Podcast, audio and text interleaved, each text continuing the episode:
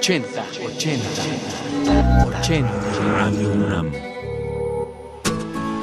Distintos orígenes para desembocar en el mismo destino. Los coqueteos juveniles que nos llevaron a estar en la misma frecuencia. ¿Cómo fue tu primera vez? Hola, soy José de Jesús Silva. Mi cargo en esta radiodifusora es operador de cabina de transmisión y estoy en la frecuencia modulada.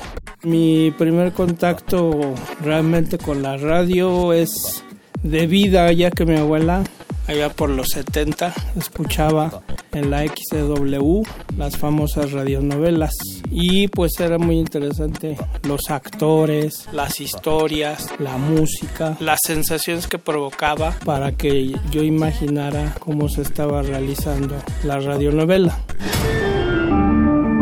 El mundo de personajes que tiene en este caso la UNAM, a lo mejor en literatura, en artes plásticas, en pintura, en escultura, y en esta ocasión tenía la oportunidad de, tener comunión con ellos, de trabajar en algunos programas, a veces en vivo, a veces grabado.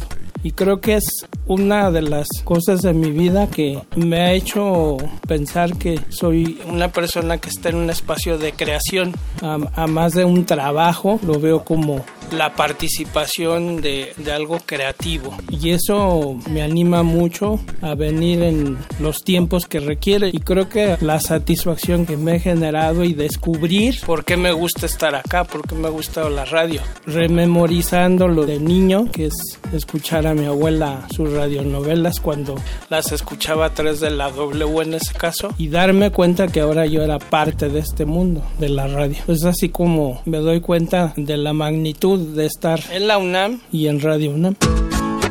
Un primer día para ocho décadas. 80 años de Radio UNAM. Radio UNAM. 80 años. Resistencia modular.